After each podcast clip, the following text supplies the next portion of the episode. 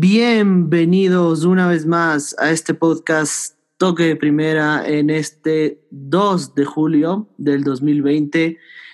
Fecha muy, muy especial, sobre todo para hinchas de un equipo en específico en Ecuador.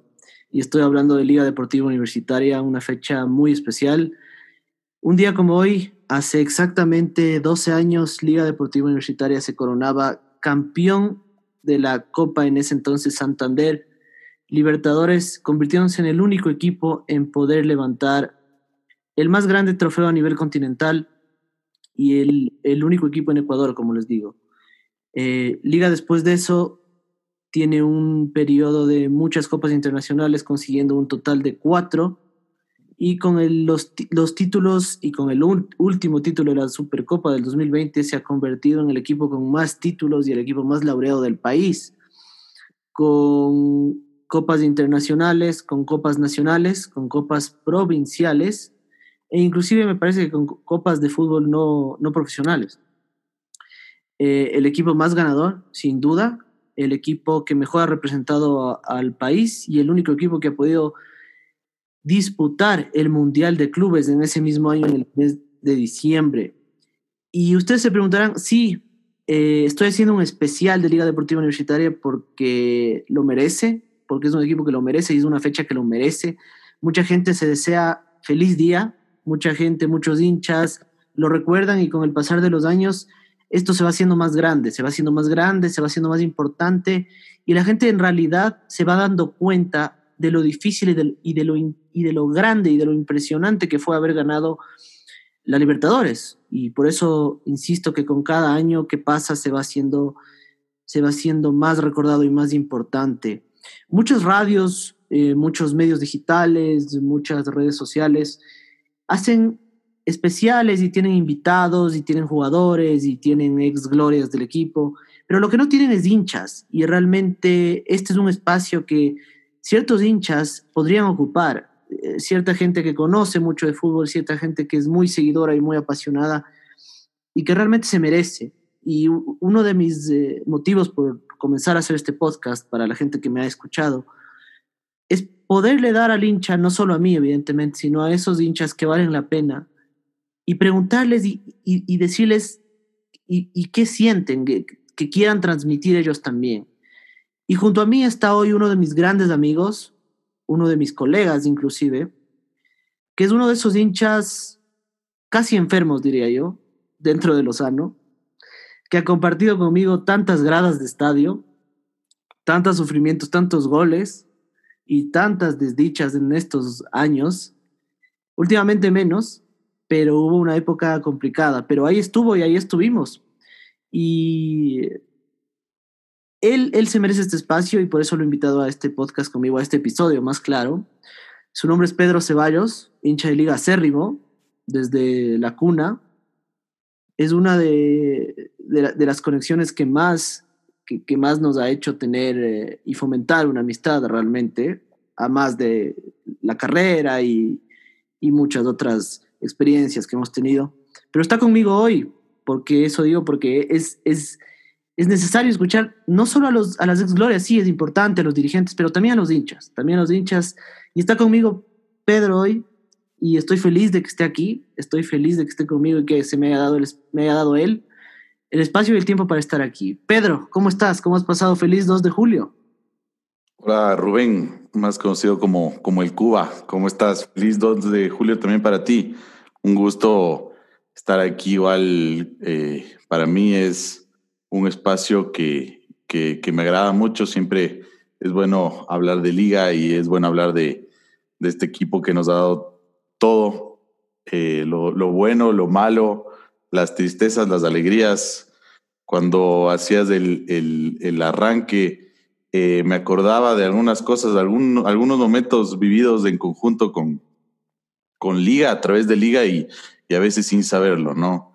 Inclusive me, acuerdo, voy más allá del, de este 2 de julio, que también te, te lo transmito la alegría de, de un año más, de un, de un, recordatorio más de esa, de esta tan, tan ansiada copa que finalmente llegó hace 12 años.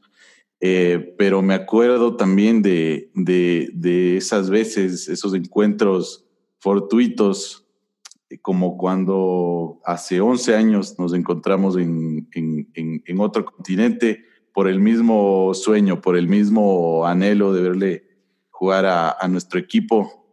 Ya por ese entonces, 11 años atrás, eh, en una tal llamada Copa de la Paz, un torneo amistoso que, que por esas cosas de la vida le ponían a jugar con, con el mismísimo Real Madrid. Así que nada, nos encontramos aquí, nos hemos encontrado allá, nos hemos encontrado en todo lado y, creo que eso nos une, ¿no? Más allá de las copas, de, de los títulos que, que, por supuesto son importantes, pero, pero nos une eso, ¿no? Esa pasión, ese seguirle al equipo, ese estar en las buenas, en las derrotas, en, en las malas y, y en las mejores que vendrán, creo yo.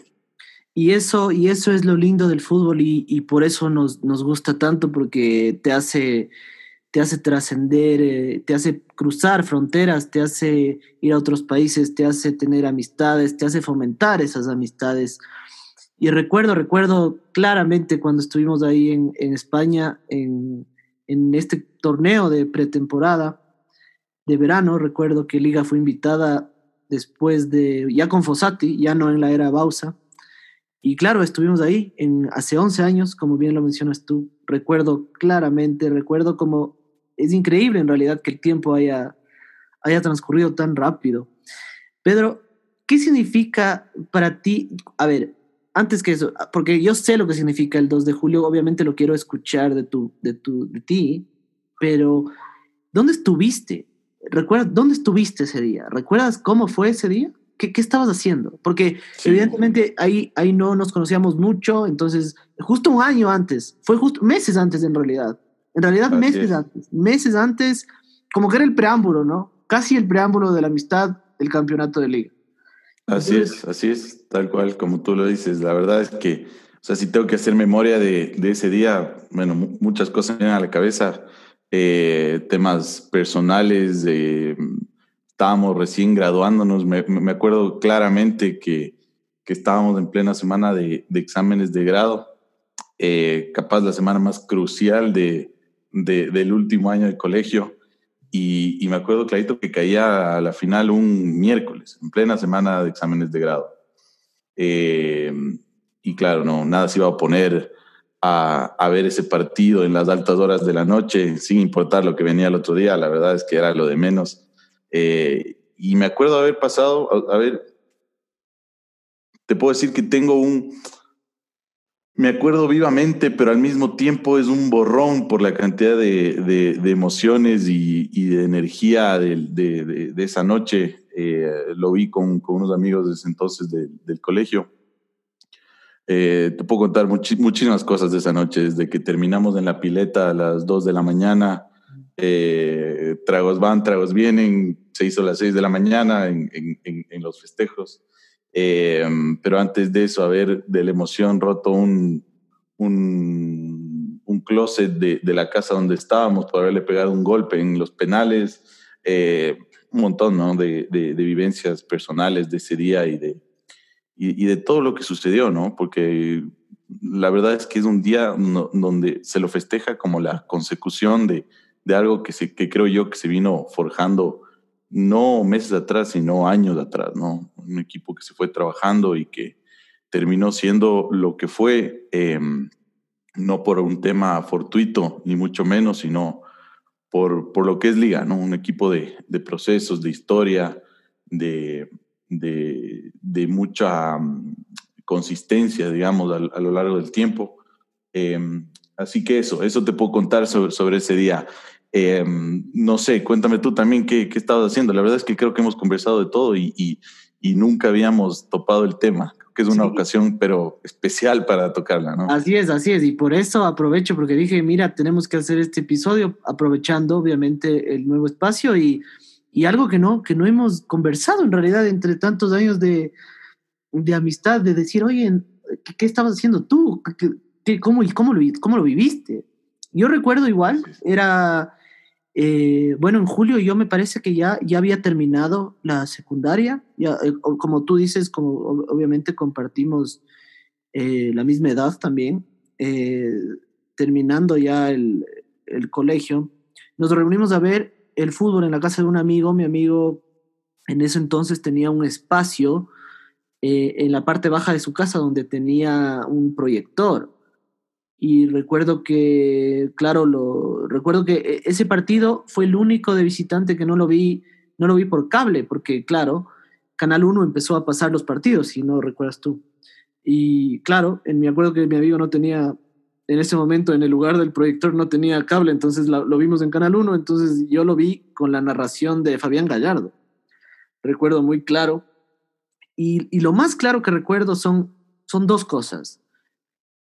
Primero, recuerdo el gol de, de Chucho Bolaños. O sea, el gol de Chucho Bolaños yo lo tengo tan presente porque recuerdo que me, me, literalmente me subí en una mesa y cogí una cerveza en ese momento de las chiquitas y comencé a batirla para que salga espuma, así como el típico espumante o el champán.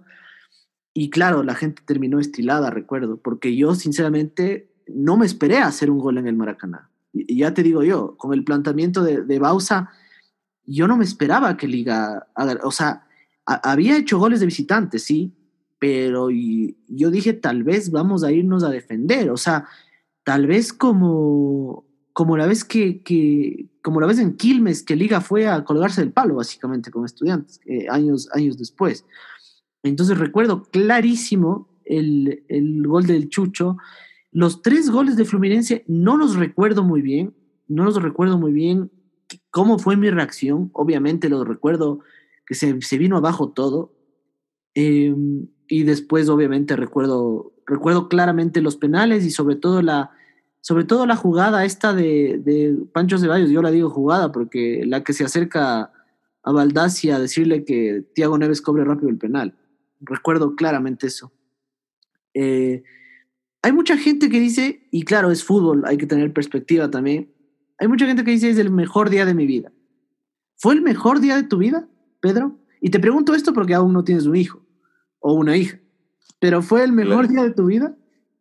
Claro, posiblemente el mejor día futbolero, sí. Eh, creo que eh, cuando va pasando el tiempo, eh, esa enfermedad de la que sufrimos los que somos hinchas a muerte de un equipo, como que de alguna manera, no digo que, que la pasión se vaya apagando, pero uno va, va, va creciendo, va pasando los años y, y, y, y, claro, lo que para en un momento era tu, tu, enfermedad, hoy por hoy sigue siendo tu pasión, pero, pero claro, la venida de un hijo puede ser un momento más importante seguramente. De hecho, de hecho, claro que sí, claro que sí. Pero futbolero seguro, seguro, o sea, seguro, seguro. Más, que, la, más no, que la clasificación al Mundial, dirías tú. Más, más que la clasificación al Mundial, porque creo que el sentimiento con la selección es un sentimiento es muy distinto, patrio, ¿no? Es, es, es distinto. Sí, sí. Es distinto, así es. Y además, evidentemente también hay una, hay una diferencia de siete años entre el uno y el otro. Y si bien lo vives con intensidad, eh, creo que mientras más consciente estás del, del momento y de, de, las cosas que están pasando y lo que te costó llegar ahí, es cuando más lo realmente lo valoras. Y como tú decías, también no lo valoras posiblemente ese momento, sino con el pasar de los años. Eh, si tú te pones a pensar el, el sufrimiento de, de, la, de la selección para llegar a un mundial no corresponde mucho a nuestra generación. Nosotros básicamente pasaron unos años y ya estuvimos en el mundial. Adiós, gracias. Eh, adiós, gracias. Adiós, gracias, así es. Claro. Eh, pero pero sí, con, con, Liga fue diferente, ¿no? Con claro, Liga fue un sufrimiento más mayor, digamos, ¿no? De, de, más tiempo, de más tiempo intentando conseguir, de equipos muy buenos, del equipo del 2005 de, de Oblitas que que tenía que ser campeón de, de todo, ¿no? Está, estaban todos los Alex, eh, o sea, era un equipo, pero fantástico. ¿no? Sí, y me quedo con ese comentario que dices tú, porque mucha gente, mucha gente habla del equipo del 2006, mucha gente habla del equipo que le ganó al Inter de Porto Alegre, pero no mucha gente habla del 2005. Y en realidad, el 2005 Liga era imbatible, mucho más que el 2006. Muchísimo sí, más. Tremendo, tremendo. O, tremendo. o, sea, en el 2006 Liga se refuerza con el Team Delgado, por ejemplo eh, llega el Team Delgado, recuerdo que llega Yavera, pero por ejemplo, yo no sé por qué no le dan el reconocimiento a, a, al 2005 de Liga. Liga en la apertura del 2005 fue imbatible. Nadie le ganaba. No perdía en ningún lado. No perdía en ningún lado. Y... y no recuerdo yo otro, no recuerdo, y, dime si yo estoy mal o, me falla la memoria, no recuerdo yo otro equipo que en, el propio fútbol ecuatoriano iba y se paraba en todas las canchas y casi que ganaba, casi que en todas. Ni siquiera el del 2008 pasaba eso. No, estoy de acuerdo. Aparte, era un equipo con una, con una calidad eh, técnica. Yo creo que no, no, no sé si hay un equipo ecuatoriano que haya tenido esa calidad de jugadores, calidad técnica de jugadores, Alex Escobar, Alex Aguinaga, eh, o sea, era una cosa de loco, estaba Chorrillano, no había espacio para tantos jugadores. Era, eh, estaba King Murillo, que era un monstruo.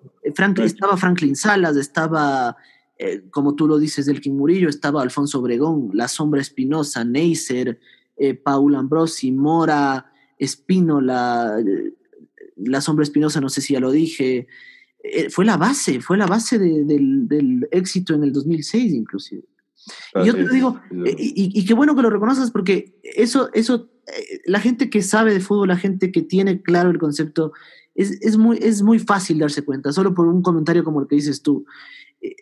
La gente habla mucho del 2006, sí, el 2006, eh, al Inter le ganamos, pero el 2005, por Dios, teníamos, el Liga tenía un equipo increíble, mucho mejor que el 2006, mucho mejor que el, 2000, el 2008, mejor que el 2007, tal vez a la par con el del 69, que mi papá me discute siempre de ese equipo, porque claro, es el primer campeonato de Liga, pero el 2005, vamos a ver, tenía muchísimos jugadores de selección, no solo de, Ecuador, sino de Perú, de Colombia, eh, de, mismo Paraguay, en, fin. No, y, te puedo decir que también el 2005 fue un año, un año para el fútbol ecuatoriano de muy, de, muy alta competitividad. Tenías un, un Club Deportivo Nacional que, que, también tenía una base de jugadores y no que terminó siendo campeón en la segunda etapa, ¿no? En, el clausura, eh, y nos olvidamos de Méndez, Pedro. Perdón, nos olvidamos de Méndez en Liga. Sí, Sí, sí, sí, sí, sí. O sea, es que tener un, medio campo liga que, o sea, era una locura, un medio campo tremendo. Y, como te digo, era, era, era, yo creo que posiblemente fue uno de los años más competitivos. Eh, el Barcelona estaba bastante bien armado también, eh, y el mismo Nacional. O sea, realmente fue un año muy, muy competitivo. No solo la primera etapa, sino la, igual la segunda etapa que, que, estuvo tremendo, ¿no? Que Liga también terminó dando prioridad un poquito más al torneo internacional, ahí se dejó algunos puntos en el camino y claro, no llegó, no llegó al campeonato, pero, pero ahí, ahí estuvo en la pelea. Entonces, como te digo, o yo creo que ese equipo terminó siendo la base de, de lo que después pasó en 2008, ¿no? Evidentemente se fueron muchos, pero, pero al menos de, de atrás para adelante la, la cosa fue, fue siempre incrementando en cuanto a la calidad y en cuanto a la, a la idea de juego, ¿no? Sí, sí, totalmente. Fue la base. Urrutia se venía consolidando año a año. Por ejemplo, eh, Graciani, recuerdo en el 2005 igual, fue goleador del torneo y se retiró en el fútbol ecuatoriano, así mismo como Alex Aguinaga, que nunca había tenido chance de ser campeón. Ni, ni Aguinaga ni Graciani. Recuerdo que jugaba también el Gabo García. Pero bueno, eh, volviendo al 2008, eh, se recuerda a un equipo que, que, tú lo veías, no lo veías como un, equipazo. La verdad, recuerdo yo el primer partido con Fluminense, el 0-0 en Casablanca, inclusive con el estadio medio vacío, que es ya un poco costumbre y no, nunca ha dejado de ser, me parece lamentable, pero es así. Eh, inclusive recuerdo que ese partido juega Caviedes. Ese partido entra al cambio Caviedes y fue el único partido que jugó en Libertadores. duró poco, ¿no? Sí, antes de irse del equipo, Y, y, no mucha gente sabe eso, realmente no mucha gente sabe eso. Caviedes jugó ese partido. No, no sé si en realidad podría por eso considerarse que él fue campeón de América, tal vez no, por la cantidad de minutos, pero estuvo ahí, estuvo ahí, estuvo en el equipo de cualquier manera y, y después fue de menos a más. Lo interesante es que Liga empata como cinco partidos seguidos y, llega a la final, si te pones a pensar en eso. Y con claro, entre, entre todo, ¿no? Claro, claro. Y con definiciones, con una definición por, penal de, por penales de por medio, con un San Lorenzo armadísimo. ¿Cuál era tu sensación mientras iban pasando los partidos? O sea, le ganamos, eh, o sea, empezamos con Fluminense y después se complicó con Libertad y después Urrutia hace el penal allá en Argentina. ¿Cómo, ¿Cómo lo recuerdas?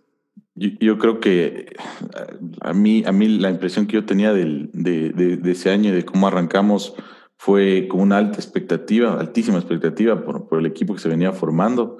Eh, pero claro, el primer resultado, ¿no? el empate en casa, ya como que te, te cambiaba un poco la, la visión de, de, de, o mejor dicho, te cambiaba tus expectativas por completo y eso fue algo que personalmente creo que me pasó. Y, y, yo soy sincero, la verdad es que con tantas decepciones en los torneos internacionales, uno como que no le terminaba de tener fe, ¿no? Claro. Eh, pero yo, yo creo que, me acuerdo muy claramente el, el, el, el, partido en el que dije, es posible y, y creo que puede ser un, un, buen momento y creo que se están alineando las cosas, fue eh, la vuelta con, con San Lorenzo. Eh, el, partido de vuelta, me acuerdo que estaba, estaba en, en la sur, no, no habíamos conseguido nada más que, que ir ahí a la sur baja. A la sur baja. a la sur baja. Sí, sí, a la sur baja. Demente, demente. No, no, no, te puedo decir que vi todo el partido, con eso te digo. no te puedo decir que vi todo el partido, no, no, se ve todo el partido, no, evidentemente. Por favor, creo que eso también podemos hacer un paréntesis ahí porque yo he ido contigo muchas veces a la sur baja he ido muchas veces, sobre todo de visitante, eh, porque la Atahualpa igual tiene, tiene una magia, ¿no? Una magia especial realmente. Sí, un encanto. Haciendo una, un paréntesis, eh, porque hay que decir las cosas como son. La gente en la baja no ve el fútbol. ¿O sí, Pedro? Sí, yo creo que una, una buena cantidad de a medida que le mete más banderas, más papel y más cosas y mucho más. Sí. Ahora, ahora no tenemos, el tema del, de, de, hoy por hoy de, de tanta bengala y, y, y, los extintores y toda la cosa, pero en esa época, o sea, en la época de los extintores y las bengalas, o sea, en verdad. Y los rollos, de, los rollos de papel de sumadora, por favor, eran. Sí, también. no, no.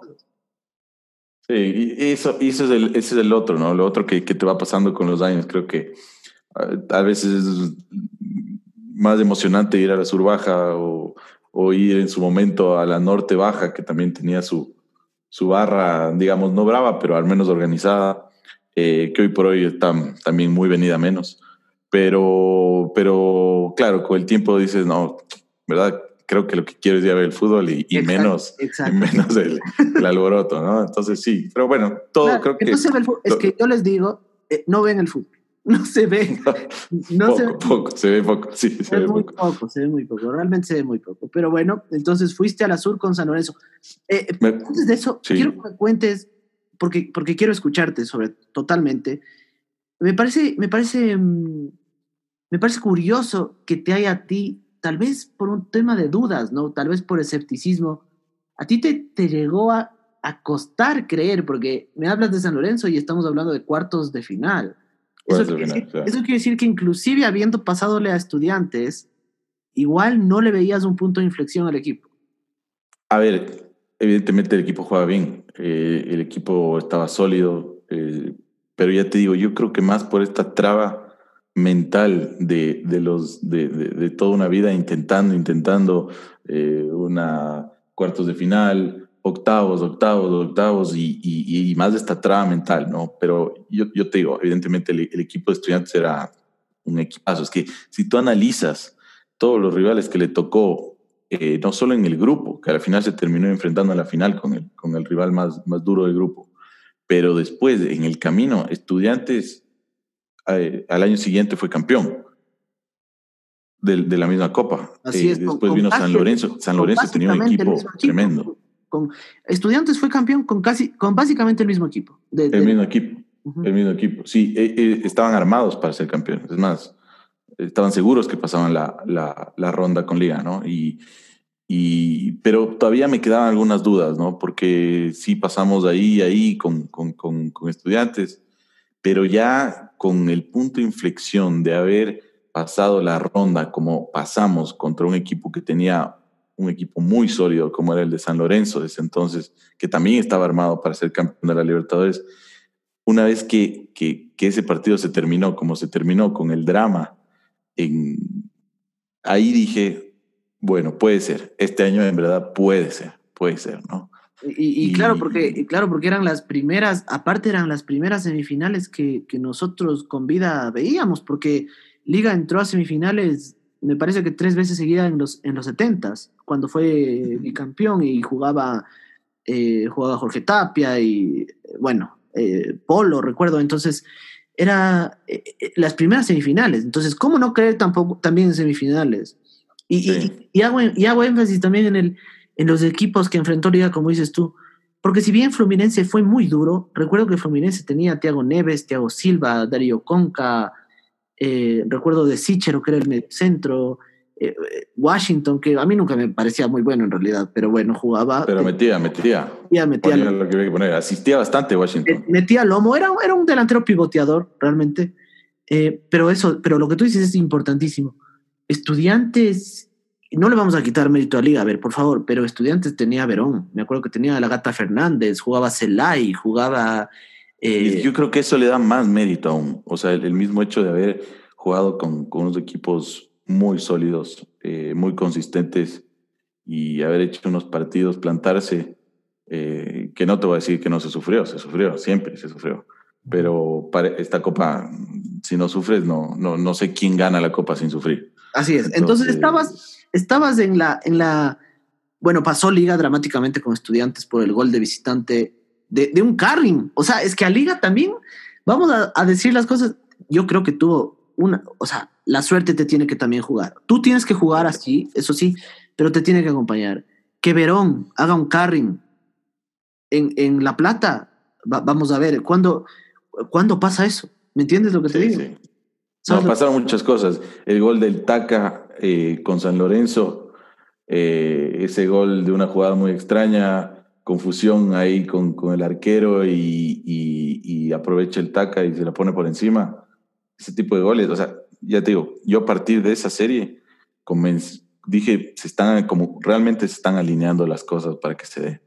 Entonces, yo creo que cuando tiene que darse, no solo es el armaje del equipo, sino la suerte que te tiene que acompañar y, creo que si no era esa, no sé cuándo va a volver a ser. Entonces parecía que las cosas estaban dadas. Pero como te digo, a partir de ese día yo dije, creo que va por ahí, va por ahí. Sí, sí, sí, estoy de acuerdo. Yo, yo te entiendo. Me parece que fui yo un poco más optimista porque siento que yo le vi a Liga con un punto de inflexión, de inflexión perdón, cuando Guerrón le hace el gol a estudiantes. Ahí me parece que yo dije, esto está, aquí hay un jugador muy diferente y, le vi a Liga con arresto, en fin. ¿Cuál fue el partido para ti de la Copa? Porque claro, ya vamos a profundizar más de los jugadores y de la alineación, que obviamente ya la gente se sabe de memoria inclusive. ¿Cuál fue el partido de Copa para ti? ¿Cuál fue el, cuál fue el, mejor partido de Liga? El mejor partido de Liga. Esa, esa, eso es difícil, pero yo creo que, a ver, capaz desde el punto de vista de resultado, eh, pudo haber habido más diferencia, pero eh, me parece que la primera final, la final de ida, digamos, la final en Casablanca era una, era una planadora liga, ¿no? Eh, tuvo sus desconcentraciones que evidentemente terminaron en los goles del rival, pero, pero la verdad es que pudo haber hecho mucho más goles y, era un equipo que iba, iba, iba con una intensidad tremenda. Creo que fue el partido más destacado de, toda la campaña, sinceramente. Sí, yo creo que ni el más optimista se imaginaba los cuatro goles. Y, sobre todo tan rápido. Recuerdo que Bieler hace el primer gol al minuto, casi a los dos minutos. Fue, fue increíble. Yo recuerdo muy claro eso. Pero para mí también quiero destacar, perdón, un partido que es el mejor partido que yo le he visto jugar a la Liga, a Liga en mi vida. Y es de la semifinal contra el América en México. Para mí, para mí, Liga ahí juega el mejor partido que yo le he visto jugar nunca. Y, y lo digo porque e, en un Azteca que estaba a reventar, y, y, todos sabemos lo que es el Azteca, dos finales del mundo se han jugado ahí. Un partido que estaba muy complicado, con, con, el estadio hecho una caldera. Y, y, Manso, cómo se puso el equipo al hombro, me pareció espectacular. Bausa no especuló en ese partido, porque, porque especulaba generalmente en, a lo largo del campeonato, pero en ese partido no. En ese partido Liga jugó a la par, salió a buscarlo, salió a buscarlo y eso fue, para mí fue el mejor, lo mejor que, de lo que he visto en realidad. Pocas veces he visto un partido tan, tan bien planteado como ese técnicamente, a pesar de que obviamente hubo errores arbitrales como la expulsión a Bolaños, por ejemplo, que claro condicionó un poco el juego, pero para mí ese partido es, es, es, de otro nivel. Liga, para mí es de otro nivel. Em, Pedro, te, te pregunto a ti, Liga tenía un equipo que se volvió compacto con el pasar de los partidos y se fue haciendo más fuerte y evidentemente tenía muchas figuras. Pero hay jugadores que, claro, no desentonaban, pero uno nunca se imaginaría que serían campeones. Yo, yo creo que tú piensas igual, ¿verdad? ¿O estoy equivocado? Sí, bueno, a ver, creo que igual en, un plantel y un plantel que, que sale campeón de, de, una, de una copa tan importante, tienes en el orden de 30 jugadores, ¿no? Y, y no puedes tener eh, dos equipos igual de competitivos, tienes que tener diferencias seguramente. Y más aún en una realidad como, como la nuestra, ¿no? Que, que no puedes tener dos equipos, eh, como te digo, igual de competitivos. Pero céntrate, eh, céntrate en el. Yo sé que tienes sí, de profundidad en la, en la escuadra, o sea, tienes una profundidad de 30 jugadores. Pero en el 11 repetitivo, por ejemplo. Yo te digo, y, y, ahí hay un hombre que me salta a mí, pero a gritos. Y, es, un jugador que, que, está completamente, no solo que subvalorado, sino que a veces está en el anonimato, pero la verdad es que fue campeón de todo con Liga. Y es, y es William Araujo. O sea, ese jugador, trae, no, no, te puedo decir qué nomás habrá sufrido para estar ahí y ahí. Y, y si tú te pones a pensar, William Araujo termina jugando el Mundial de Clubes. Claro que la sí. final del Mundial de Clubes termina jugando William Araujo. Claro. Eh, y te digo, William campeón de todo con liga. Era, era el, el, el cinco que entraba siempre al cambio. Así es. Que alguna vez jugó hasta de lateral. O sea, el, el chino Gómez moderno, por ponerle de una manera así. Eh, haciendo referencia al Chino Gómez de Barcelona, ¿no? Claro, era Pero, un, era, era un eh, William Araujo era el, el, el, que salvaba, el que le salvaba los muebles a, a Edgardo Bausa. Y te cuento algo, te cuento algo que, que, tal vez te va a sorprender, pero yo me imaginé que ibas a decir este nombre, ya te voy a decir otros yo, que creo. Pero William Araujo, aunque tú no creas, sigue en actividad. Tremendo, eso sí que no, no, no, no lo veía venir, en verdad. William Araujo sí es de los pocos jugadores del equipo, campeón de América y campeón de, bueno, de todo, que sigue en actividad. William Araujo tiene 41 años y juega en el Puerto Quito. ¿Qué tal eso? ¿Qué te parece ese dato? Porque de estos sobrevivientes me parece increíble. Y uno de ellos es William Araujo. El otro ya me parece que es Chucho Bolaños, por ejemplo, que sigue en el Olmedo. Sí. Y Guerrón, que sí. está vagando por, por ahí, que no tiene, no tiene equipo. El Taca. El Bieler, Taca, ¿no? Bieler me parece que sigue en Independiente. No sé cómo, sí, sí. No sé cómo está su, su, su, su cuestión de... El polémico Taca, ¿no? Que hasta hace poco estaba en, ahí en dimes y diretes con... Sí, lo que pasa con... es que para mí, y no sé si tú pensarás, eh, igual, yo creo que los jugadores deben limitarse a jugar. Cuando se inmiscuyen mucho en las redes y, y comienzan a meter respuestas personales y se ofenden, yo creo que ahí, yo creo que ahí se, se se desdibuja un poco la, el respeto que uno tiene hacia un jugador, porque el jugador es un jugador y está expuesto. Entonces, si tú estás expuesto, no puedes ir a decirle, Bieler es mucho, de, mucho del folclore contra Barcelona, por ejemplo. Y, sí, sí, sí, totalmente. Que y que a los hinchas barcelonistas les escribe tweets y que, claro, entonces, claro, uno, a veces es hasta chistoso, ¿no? Es inevitable, es inevitable ver, pero yo creo que para mí los jugadores deben, deben limitarse a jugar y, y, porque yo creo que más allá inclusive muchos no tienen no tienen mucha educación o, o, mucho conocimiento y no por no por su culpa sino porque desde muy jóvenes ya estaban jugando fútbol. Otro nombre que a mí me, me resulta obvio cumplió pero por ejemplo Renan Calle yo nunca imaginé que yo pudiera haber sido campeón de América. Nunca. Nunca jamás. Nunca en la jamás. vida ¿Qué, ¿qué, Pero yo creo que el ejemplo de, el ejemplo de calle es, es cuando, cuando eres un jugador, eh, no vamos a decir normal, vamos a decir que de normal, un poco hacia arriba, Eh, Digamos más. Estás bien acompañado. un poco más, un poco más de lo normal.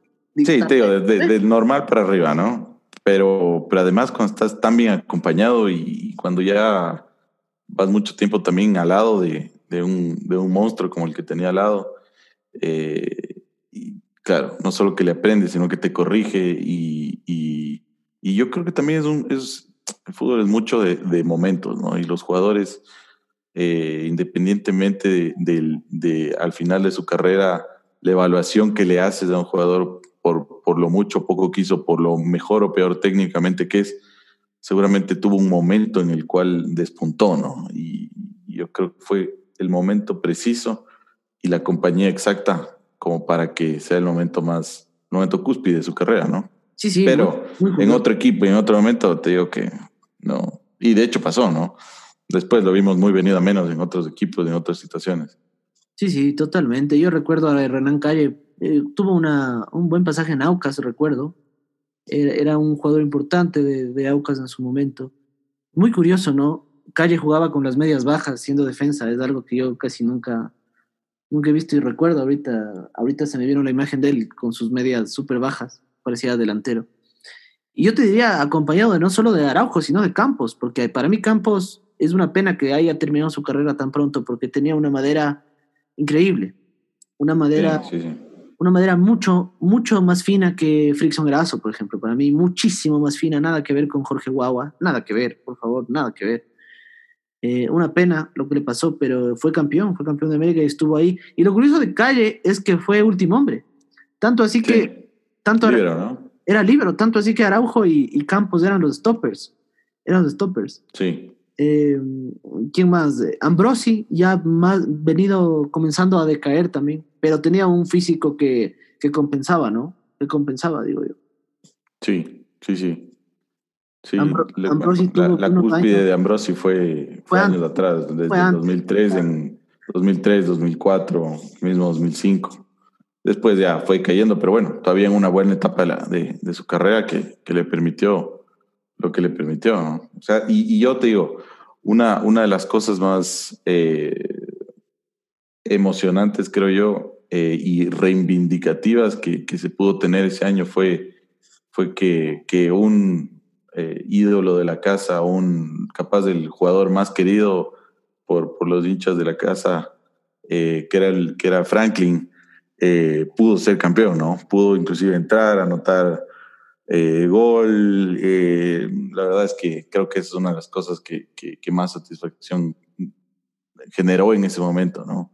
Volverle a ver jugar después de tantas lesiones, tantos problemas y hacer un gol en un momento tan importante, tan definitorio, eh, sí creo que, que, es, que es algo a, a destacar también, ¿no? En esos, de esos momentos. Totalmente, la gente le tiene cariño y cómo no destacar, como tú dices, el penal y la actuación en la vuelta de la semifinal, porque, en la vuelta de la semifinal. porque Bolaños obviamente no jugó y Bausa eh, hace, hace obviamente este cambio obligado y entra Salas, que, que vale la pena decirlo, no, no era del agrado de Bausa, a la final no lo era.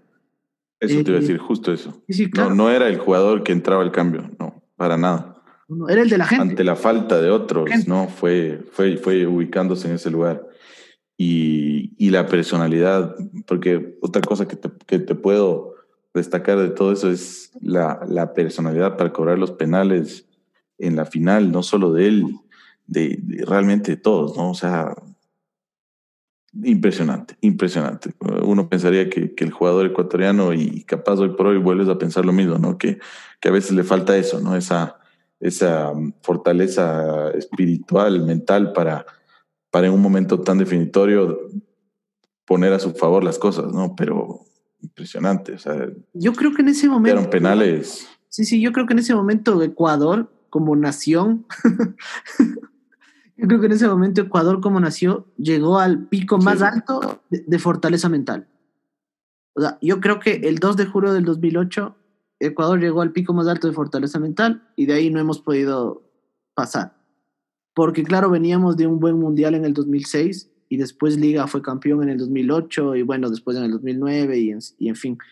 Pero el temple para patear los penales así en el Maracaná repleto es, es, de, es, de, tener, es de tener otro nivel. Ya te digo yo, ya te digo yo, que si cualquier equipo va y se para ahí, así como les ha tocado, tienen que, tienen que ya tener otro nivel para pararse ahí y ser campeones. O sea, eso, eso es indudable, es indudable. Hay que pararse, ¿no? Con, con esa distancia, que el, el punto de, de, cobro del penal parecía más lejos que, que, que, el centro de la cancha. O sea, aparte, yo te digo, yo, yo, yo veo, he visto muchas veces los miles, no sé cuántas veces, el video de todos los partidos, de toda la copa, eh, clips de 30 segundos, de 3 horas, de 3 minutos, y, y fíjate en el, en, en, en, el área, en el área grande, el área chica, enorme, dices, enorme. no puede ser normal, no, no puede ser normal, normal, o sea, no, es. no, es. no es normal, no es normal.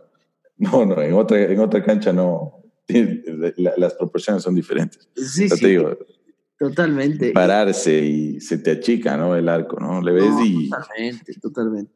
Por eso cuando uno lo ve a Guerrón que va a cobrar el penal, parece que la toma se aleja porque él toma viada casi desde, el, desde la media cancha. Sí, eh, entonces, claro, se ve muy grande, la verdad, muy grande. Línea por línea, el Liga se consolidó como, como lo, lo repetí. ¿Cuál fue el punto más alto de, de, Liga para ti? ¿Cuál fue el jugador más, más eh, el que, el que destacó? Evidentemente, Guerrón fue, fue el mejor jugador de la Copa la primera, la segunda vez lo fue en el 2015 con Tigres. Porque, por ejemplo, uno, uno lo recuerda mucho a Bieler. Y yo lo recuerdo, por ejemplo, en la Copa Libertadores, como tú decías en el gol con Orión, es, es recordadísimo. Eh, otra es la pelota que le pone a Guerrón para el, para el penal en, en Sarandí. Eh, recuerdo el penal que le hace a San Lorenzo también en la definición. Pero en realidad Bieler no explotó en el 2008 no lo hizo.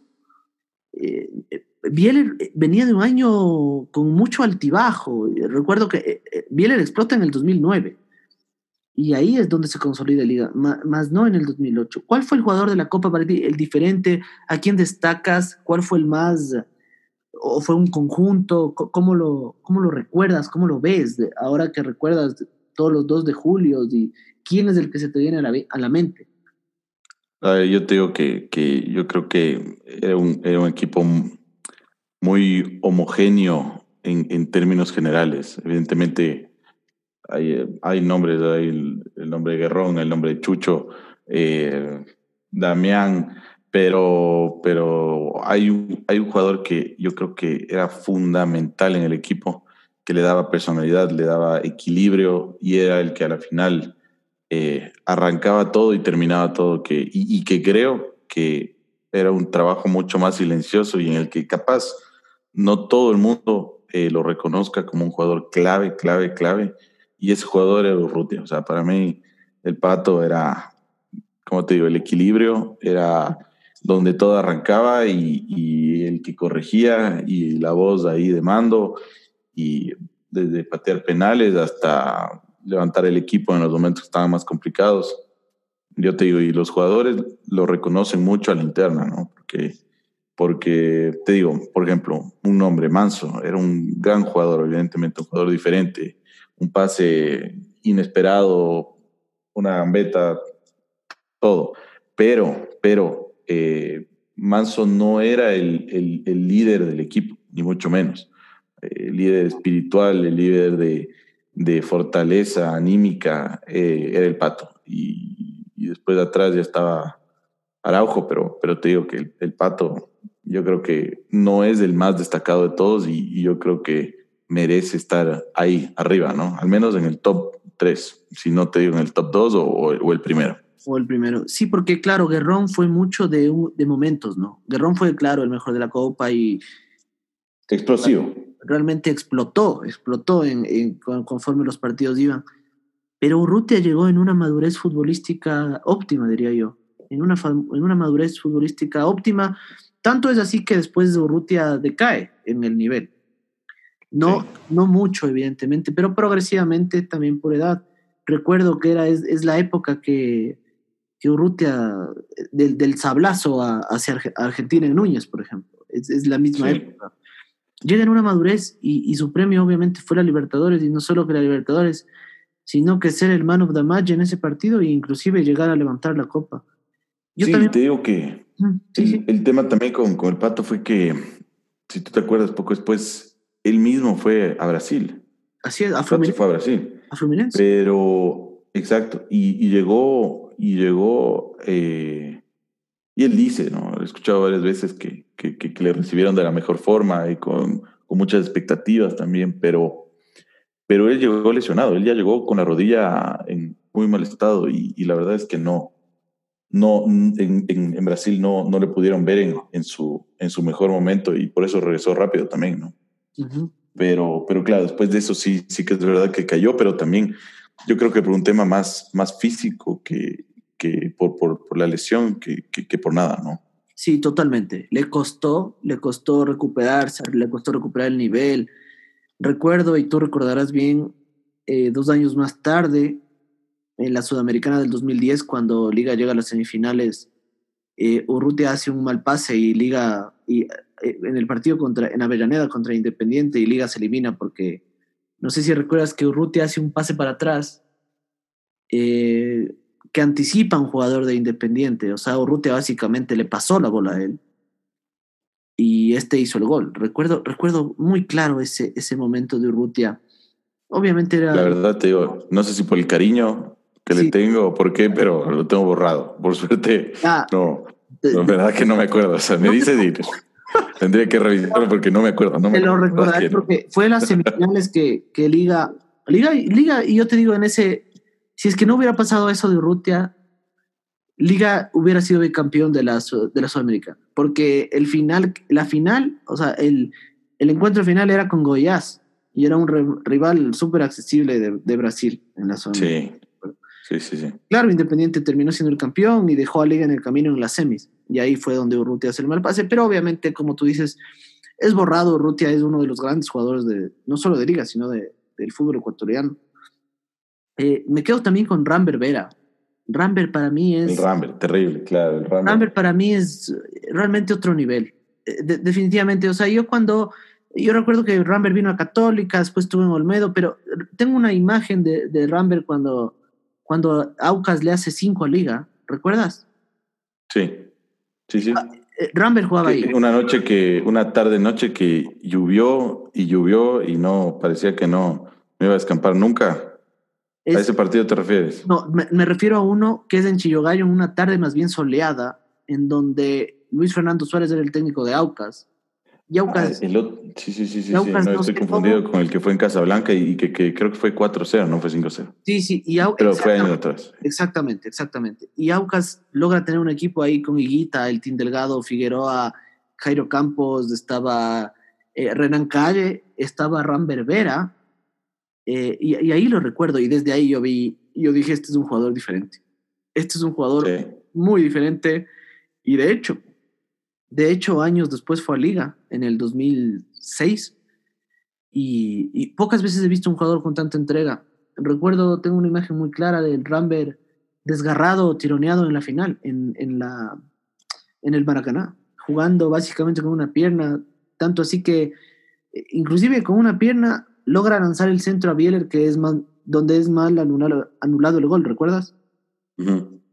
y, sí, sí. me quedo con él. Para mí, el 2 de julio es el éxtasis más grande que pudo haber sentido el, el hincha de liga. Ha tenido campeonatos después. Probablemente eh, este campeonato del 2018, hace dos años, nacional, fue muy festejado porque hubo, hubo, hubo una racha muy mala Pedro, ¿recuerdas? Sí, claro. Hubo unos años, unos años desastrosos realmente de liga, desastrosos. Sí, ¿no? Después de la cúspide, como que el envión duró un año más, un año y medio más, mientras todavía se, se logró conseguir eh, vía el acceso que te daba ganar una copa a otras copas, eh, validando un poco eh, la, inversión que se había hecho, sosteniendo un poco, pero después, claro, fue ya imposible y, y, te digo que tuvimos unos años y ahí fue también cuando más eh, estuvimos juntos en el estadio y, y, cuando más se sufrió. O sea, estadios vacíos, eh, tres almas en el estadio y, y, sufriendo, pasando frío en la suite o en cualquier, en cualquier parte del estadio, ¿no? Este frío penetrante que se hacía, se hacía helado cuando Liga no le podía ganar a la Liga de Loja, perdía con el Cuenca, venía el Macaray. El paseo que nos dio el Nacional, ¿te acuerdas? Una noche que nos dio un paseo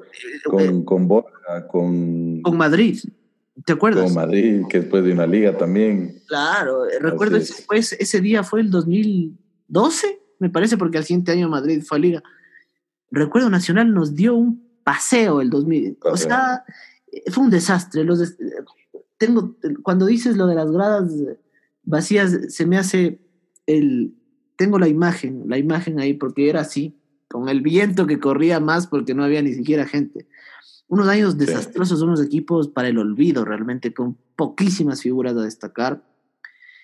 Y después inclusive llega Repeto con un, con un fútbol muy especulador y resultadista y más bien logra tener títulos.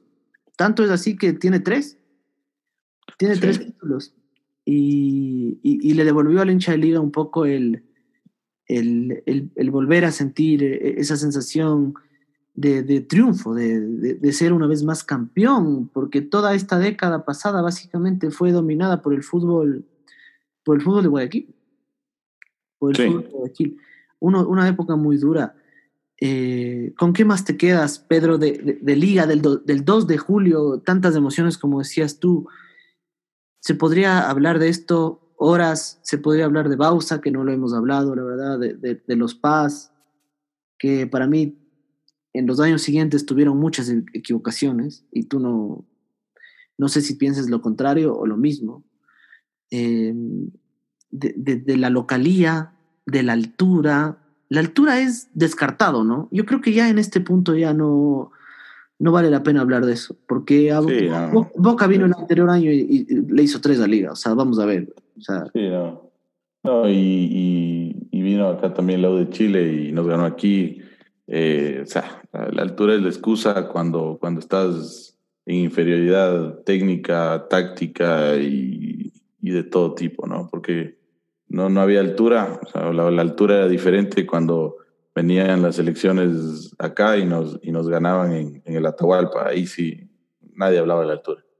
Pero, pero bueno, más allá de eso, eh, creo que topamos, topaste algunos temas, el tema Bausa, eh, el tema de los PAS, yo creo que hay que ser muy sinceros. O sea, uno como dirigente de un equipo se puede equivocar y se puede equivocar mucho. Eh, y a la final es uno intenta también traer lo mejor y, a veces lo que alcanza y, con la mejor de las intenciones, pero, pero yo más allá de eso y, y, te puedo decir que, que creo en, siempre he creído en las buenas intenciones de tanto de Rodrigo como de Esteban ahora, pero lo que hay que rescatar de todo eso es la, la estabilidad eh, que ha tenido durante los años. O sea, más allá de los jugadores que han cuajado, no han cuajado y que realmente son más los que no, no han cuajado, pero, pero la estabilidad que le han dado en cuanto a desarrollar el club, a, desarrollar formativas, hacer un trabajo mucho más de hormiga detrás, eh, con, un, con un realmente con, eh, con una sanidad financiera importante también Creo que eso es lo, lo más alto a, destacar, que terminó consiguiendo muchos, muchos títulos, ¿no? Al final, creo que hay un antes, no solo por la, por la Libertadores y por las copas internacionales, pero creo que hay un antes y un después de los PAS en cuanto a la institucionalidad del, del, del club eh, y, y, la continuidad de, de, la comisión de fútbol y de un equipo de fútbol eh, como te digo, financieramente responsable. Eh, y eso creo que es el, legado más grande que dejan, eh, no solo a liga, sino al fútbol ecuatoriano en general también, ¿no? Sin duda, sin duda, Rodrigo Paz tiene que ser el, el mejor dirigente de fútbol que ha tenido el país lejos. Yo diría que lejos. Y, lejos. Y, y los resultados lo prueban. Liga, Liga es el realmente yo objetivamente lo digo, objetivamente lo digo, Liga es el equipo más laureado del país y es el más importante a nivel del país e internacionalmente. Y ahora mismo el segundo es el Independiente del Valle. O sea, vamos a ver, es, es, es así. Ahora mismo es así. Ahora, ahora mismo es así. Sí, y está basado en lo mismo, ¿no? En, un, en una planificación, en, una, en manejar bien las cosas, en, en llevar una, una idea adelante más allá de los jugadores, eh, llevar una, un, un orden eh, financiero. Eh, son todos estos los factores que, que, que, te llevan a ese éxito, ¿no? Sí, claro. Te quiero preguntar una cosita más antes de comenzar a despedirnos, Pedro. ¿Cuál fue para ti porque recuerdo, y no te lo dije antes, entonces por eso te lo digo. ¿Cuál fue para ti el mejor gol de la Copa? El mejor gol de la Copa. Eh, de Liga, ¿no? Obviamente. Sí, e, e, es, no, me digas, no, me digas, uno de Riquelme a Flumín, no me digas. no, esa es, es, una pregunta difícil, creo yo. El mejor gol de la Copa. Hmm. Te lo digo, si quieres te lo digo yo primero para que lo vayas recordando. Eh, bueno, el empate, después Libertad, Arsenal, eh, hay muchos, ¿no? Yo me voy a quedar con dos. Tal vez me quedaría con tres en realidad, pero el primero para mí, el primero para mí es el de Urrutia. E, el, sablazo ese ante Libertad, ese es, es de otro partido, la verdad. Tremendo, sí, sí. Ese, ese es de otro partido. Me gusta también el de Obregón. Hace dos, Obregón el, el me gusta más el de local que el, de, el que le hace de local a Arsenal que el de visitante a... En Paraguay. En Paraguay, así es. Sí. Eh, yo creo que para mí esos son los tres goles de la Copa. Porque sí. E, en estética, evidentemente, en importancia, claro, será por decir, por decir el de Bieler o los del Chucho Bolán. El del Chucho, claro, el del Chucho en... Claro, le puedes ver de, distintos ángulos, ¿no? Pero si me dices el, el, que más, el que más, el que más te gustó, yo justo te iba a decir eso. Y, y me quedé pensando porque, porque no sabía si quedarme, no sabía con cuál de los dos de Obregón quedarme. Eh, y lo mismo, creo que el, el, gol, el gol que hace aquí Obregón eh, con, contra Arsenal, o sea, no sé, como que siento que, ¿Qué es lo que, pasó entró el espíritu de, de Alex Escobar y, comenzó a gambetear a todo el mundo. Tremendo, tremendo. O sea, y, y, te digo, lo que más me alegró de eso y capaz por eso me quedo con ese gol y, y me encanta y lo recuerdo y me parece hermoso, es porque también eh, es un premio, ¿no? A, a una carrera eh, de mucha lucha y de pocos títulos posiblemente de, de Alfonso, ¿no? Y, y que él en ese momento de, de, su vida, con la edad, en un momento de su vida, de, de su carrera deportiva, pueda hacer ese calibre de gol. O sea, no, no, me quedo con otro. No, claro. O sea, con esos dos, pero especialmente con el de Arsenal, ¿no? porque es más lindo, perfecto. más vistoso. Me parece perfecto y la, la, analogía que tienes la comparto plenamente. Y es, es, así, Obregón fue campeón de América, el Team Delgado, por ejemplo. El Team Delgado es También. campeón de América. Y no pudo serlo con Barcelona y, y, con, y con Liga sí, por ejemplo. Sí, claro, sí, sí. Fue, fue un premio a estos jugadores, ¿no? Al Team, a Salas, a, a Obregón. Al mismo Obregón. A, y, y, por favor a Ceballos, por favor, no hemos hablado de él, pero a, sí. a Ceballos. Tremendo, ¿no? Ese es otro, ese es otro, otro tema aparte, ¿no? La es historia. Que de... Aparte. Es que de Ceballos se podría hacer un episodio aparte, diría yo, porque es, tiene sí. tanto para decir la verdad. Pero, pero claro, sí. Ceballos. No, y, y, lo importante en ciertos momentos, en ciertos momentos específicamente, más allá de alguna tajada bajo los tres palos, porque salir, si salía, temblaba el estadio, ¿no? Si salía más allá de, de, pero atajador como él bajo los tres palos, pero más allá de eso, los momentos en los penales, eh, las dos tandas de penales, tremendo, o sea, no, no, no, cómo, cómo se adueñó de la situación, eh, le puso nervioso al rival siempre, eh, lo dominó al rival, al juez, al estadio, a, hizo lo al que mismo Bausa, Es que hizo lo que le dio la gana. Hacía la- lo que le daba la gana y, y se salía con la suya. Yo no puedo entender. ¿Cómo Sí. puede ser que Ceballos se haya salido con la suya de hacer repetir un penal en una final? ¿Cuándo se ha visto eso? Yo nunca he visto Sí, eso. sí. Y tal vez No, no, lo voy a ver. Nunca, nunca, jamás. Jamás. Y con una paz, una santa paz que tenía, ¿no? También es eso, ¿no? Que un montón de jugadores llegaron en un momento tan preciso, tan maduro y al mismo tiempo todavía tan vigentes de, su carrera. Y yo creo que otro de esos ejemplos es el ejemplo de, del Pancho, ¿no? Que, que no era el santo de nuestra devoción, pero... No, para nada. Y Ceballos se gana el corazón de la liga. Tanto es así que, que la gente lo considera el mejor arquero de la historia de liga. O sea, lo considera a ciegas. Pero yo te digo, una, una opinión, perdón una opinión impopular que te la voy a decir yo y que tal vez la gente que escuche esto, si es que llega a escuchar, me va, me va a cambiar o me va a poner pausa al episodio. Para mí Domínguez es más arquero que Ceballos. Para mí. Polémico, es polémico esto. Para es polémico. Mí, para mí, es que para mí, con, en condiciones, Domínguez era mejor que Ceballos, pero Ceballos era muy pícaro, o sea, era muy, ¿cómo te explico? Era muy, era vivo, era muy vivo, era muy astuto.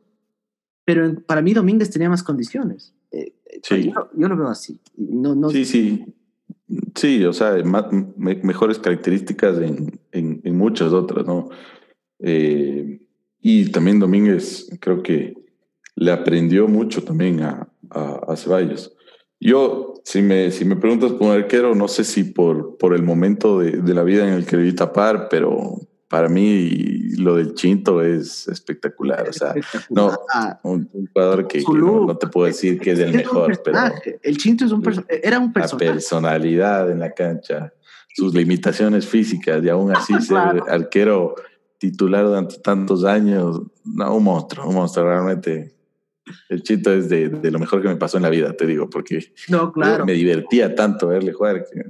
Claro, y el que se acuerda del Chinto se acuerda de, del Hotel Mirador. Yo recuerdo el Chinto y inmediatamente la mejor publicidad que me hicieron en mi vida fue esa. Me acuerdo más de eso que de, que Coca-Cola, te juro. Es así. Yo, yo fui al Hotel Mirador buscando cuál era el famoso Hotel Mirador. Te digo, ahí en la subida de la, de la, de, la casi llegando al, a Ecuavisa, ¿no? Ahí, ahí te digo, fui, fui a buscar el, el, hotel más propagandeado del, del, país, o sea, no te puedo decir otra cosa. Claro, el Chinto, eh, buen momento, el Chinto, el Chinto fue seleccionado en los, nove, en los, en los, en los principios de los noventas fue un, fue un arquero muy, muy importante para el fútbol ecuatoriano y ya, claro, fue, fue mucho más maduro en liga, pero sí Ceballos obviamente se quedará como el, como el más grande de liga y por ahí para mí cerquita Domínguez, yo, yo no, le quito, no le quito nada de mérito. Domínguez fue jugador del partido en un mundial, por favor. Domínguez ganó también la Sudamericana, ganó una recopa, es decir, muy buen arquero, ahorita sigue en Vélez. Hubiera querido que trascienda un poco más internacionalmente porque tenía, para, para mí Domínguez podía haber sido un arquero de fútbol europeo por su talla y demás. Pero, pero las cosas se dan como se dan. Ceballos llega de, las Sogues, relegado de Barcelona y llega en el 2008 por una sanción de nacionalidad supuestamente de Domínguez y, y tenía que pasar. Y, y, tenía, que, tenía que tapar los tres, los, los penales que tapó y, y, terminó siendo campeón y no solo campeón, sino ese mismo, ese mismo arquero que, que quemaba que quemaba tiempo a, a diestra y siniestra en Casablanca cuando jugaba con Barcelona, terminó levantando la copa increíble las vueltas que da la vida en realidad y el fútbol, ¿no? Sí, sí, sí. Te digo que si tú analizas, llegas a la conclusión de que eh, la Libertadores fue un, un, un, un, premio para, para la hinchada y fue un, un logro de la, del equipo, de la institución, pero te digo que fue una reivindicación para un montón de jugadores que, que de otra manera no, no hubieran estado en ese momento y no hubieran sido tan importantes eh, deportivamente, eh, porque venían de, de, de, otro tipo de fútbol, de otro nivel. Eh, el Pancho, el mismo Rambert, Renan Calle, que, que, que, la verdad, como te digo, lesiones, venían de lesiones como Salas, sin jugar mucho tiempo, Ambrosi yo te digo, fue, fue un, premio que, que, que, se les presentó un momento exacto eh, en la vida de todos ellos eh, que terminaron jugando contra el Manchester, muchos de ellos también. Eh, y, yo creo que es ese premio, ¿no? O sea, la verdad es que es, es un momento cúspide como institución, pero también en la vida personal de muchos de esos jugadores, entonces el Pancho, ¿no? Claro, claro, totalmente.